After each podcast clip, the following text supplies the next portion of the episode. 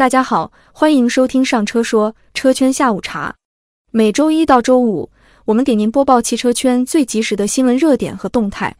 今天是二零二三年八月二日，下面就是今天给您呈上的车圈下午茶。近日，各大新能源车企陆续公布了七月销量成绩。从数据来看，理想汽车的市场表现依旧很稳，七月共计交付新车三万四千一百三十四辆，同比增长百分之二百二十七点五，交付量连续两个月突破三万辆。至此，理想汽车二零二三年累计交付量已经达到十七万三千二百五十一辆。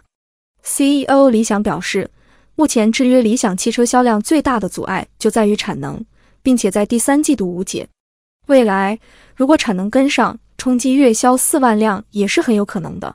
在经历了一段时间的蛰伏之后，蔚来终于雄起了。数据显示，七月份未来交付新车二点零四万辆，同比增长百分之一百零三点六，交付量创历史新高。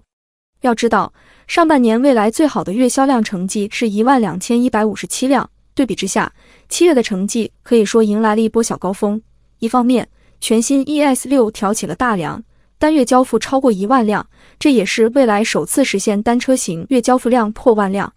另一方面，六月蔚来全系降价三万，对销量有着很强的推动作用。与蔚来的高低起伏不同，小鹏开始触底反弹。七月，小鹏汽车成功回血，再次闯进月销万辆俱乐部，交付量达到一万一千零八辆。小鹏的回血离不开六月底上市的 G 六。七月十九日，G 六正式开启全国规模交付，目前交付量超过了三千九百辆。而在此之前，G 六的预售订单量就突破了三点五万辆。再来看领跑数据显示，领跑汽车七月交付一点四三万辆，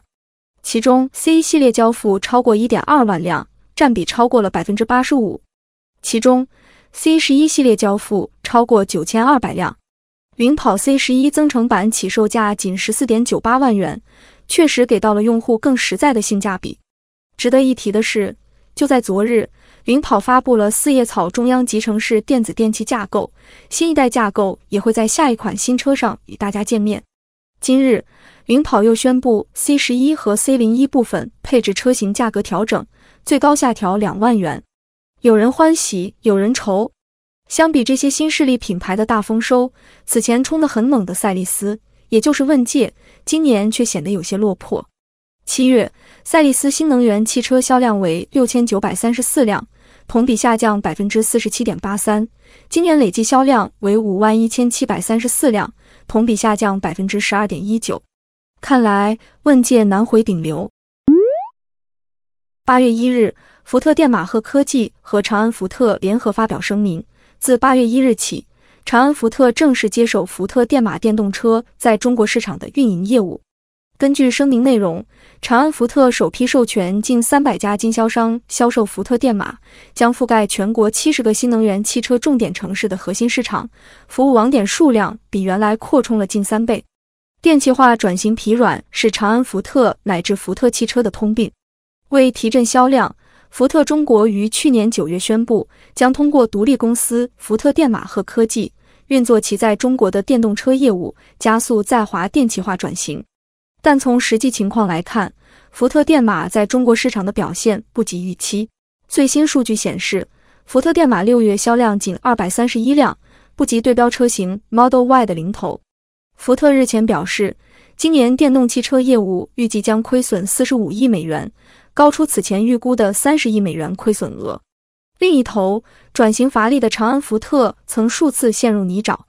今年五月，长安福特因销量下滑削减产能，巅峰时七年销量接近百万辆的辉煌不再。福特电马的加入，补齐了长安福特在纯电动车市场的空白。加入长安福特销售渠道，也意味着福特在中国的电气化转型节奏进一步加速。福特计划在未来三年内在中国市场推出超过三十款新车型，产品涵盖福特和林肯品牌，其中超过十款为新能源车型。这次转型能否成功，我们拭目以待。八月二日，财富杂志公布了二零二三年世界五百强排行榜，其中共九家中国汽车企业跻身世界五百强，这也是财富世界五百强排行榜有史以来中国车企上榜数量最多的一次。在此次上榜的中国汽车企业中，上汽依然领跑，排名第八十四位，是唯一一家跻身财富世界五百强排行榜前一百名的中国汽车企业。二零零四年，上汽集团首次跻身世界五百强；二零一四年，首次入围前一百强，迄今已连续十年跻身百强行列。二零二二年，上汽实现整车批售五百三十点三万辆，连续十七年保持国内第一。今年一至七月份，上汽新能源汽车累计销售四十六点三万辆，稳居中国车企第二位。海外累计销量达六十三万辆，同比增长百分之三十一点六。值得关注的是，今年五百强榜单中，车企的排名相比去年普遍有所下滑。去年车企五百强排名第八的大众汽车集团，今年排名第十五；去年排名第十三的丰田汽车，今年排名第十九。此外，入榜的九家中国车企中出现了两匹黑马，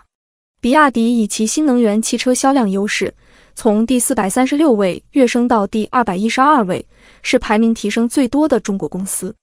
而宁德时代是第一次进入财富世界五百强排行榜，排名达到第二百九十二位。据路透社最新消息。为了应对车主们有关续航问题的投诉潮，特斯拉内部专门成立了秘密团队，以此压制、转移车主的相关投诉。据悉，目前已经有不少证据指出，特斯拉在展现预估续航里程上过于激进，被指出续航里程严重夸大，关于虚标的投诉不断增加。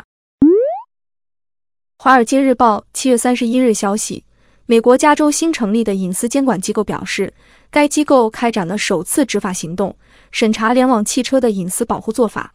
据悉，美国加州隐私保护局是一家根据2020年一项投票倡议成立的机构，也是美国唯一一家专门负责隐私问题的监管机构。该机构将审查智能汽车收集的日益庞大的综合数据，以及收集数据公司的商业行为是否符合加州法律规定。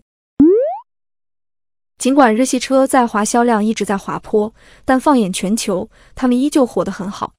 日前，日产、丰田都公布了2023年第一季度财报，其中，日产2023财年第一季度合并净营收为2.92万亿日元，同比增长37%；合并营业利润为1286亿日元，同比增长98%；营业利润率为4.4%；净利润为1055亿日元。同比增长百分之一百二十四。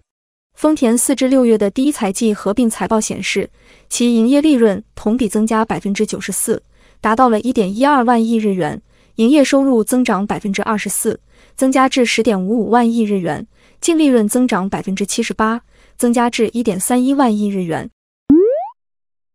广东省商务厅相关负责人表示，下半年将重点抓好大宗消费、文旅消费、销售龙头和县域消费。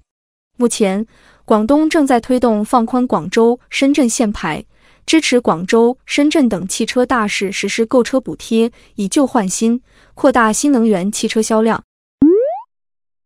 苹果供应链分析师郭明基发文称，华为正在和江淮汽车合作，开发售价一百万元的问界 MPV。预计在二零二四年第二季度量产，销量目标为上市首年交付五万辆。